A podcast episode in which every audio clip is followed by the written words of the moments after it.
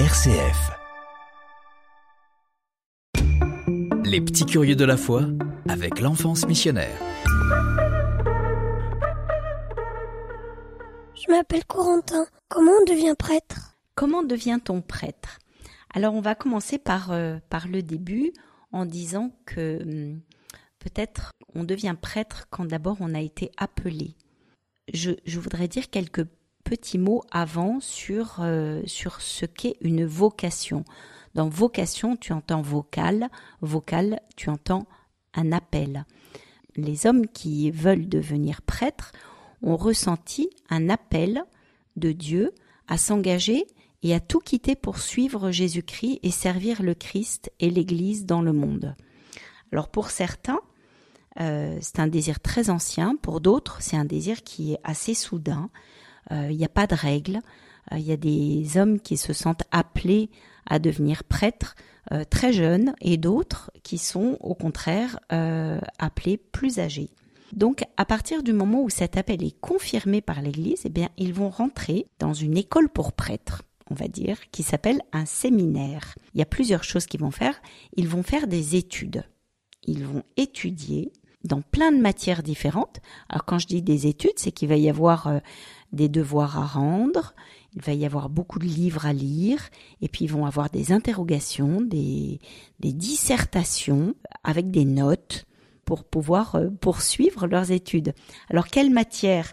Bien sûr, il va y avoir une part très très importante de la Bible, Ancien Testament, Nouveau Testament. C'est peut-être la matière la plus importante, parce qu'on ne connaît, on ne, on ne chemine avec le Seigneur qu'avec la parole de Dieu, et la parole de Dieu, on la trouve dans la Bible. Ensuite, ils vont faire de l'histoire, de l'histoire de l'Église. Ils vont faire euh, de l'anthropologie, c'est-à-dire la connaissance de l'homme. Euh, ils vont travailler sur les sacrements, quels sont les sept sacrements de l'Église catholique, sur la liturgie. Et puis ils vont travailler aussi sur des langues anciennes, le grec et l'hébreu. Euh, pour certains, ça va être le latin. Ils vont faire du droit canonique. Ils vont faire de la philosophie, beaucoup de philosophie les deux premières années.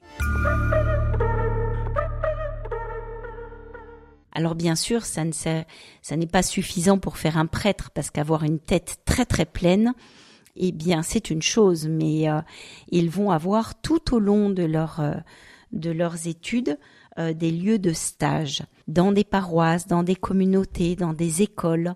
Ils vont accompagner des jeunes, ils vont accompagner des personnes qui veulent devenir chrétiens, des catéchumènes. Ils vont accompagner des parents qui demandent le baptême pour leurs petits-enfants. D'autres vont avoir des stages pour euh, euh, l'accompagnement des, des, fiancés qui veulent se marier, dans les funérailles.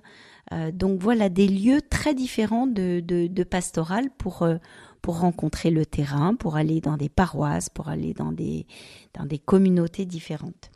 Et puis il y a un temps aussi très important qui va être consacré à la prière pour discerner d'abord si c'est bien dans ce lieu-là qu'ils sont appelés à, servir le Christ et l'Église, parce que être prêtre, c'est une vocation, mais être père de famille, c'est une vocation aussi qui a tout autant de valeur que la, la prêtrise. Donc voilà, des études, des lieux de stage, des temps de prière euh, pour devenir prêtre, et puis ensuite il y a cette très belle célébration d'ordination qui est une fête pour toute l'Église diocésaine.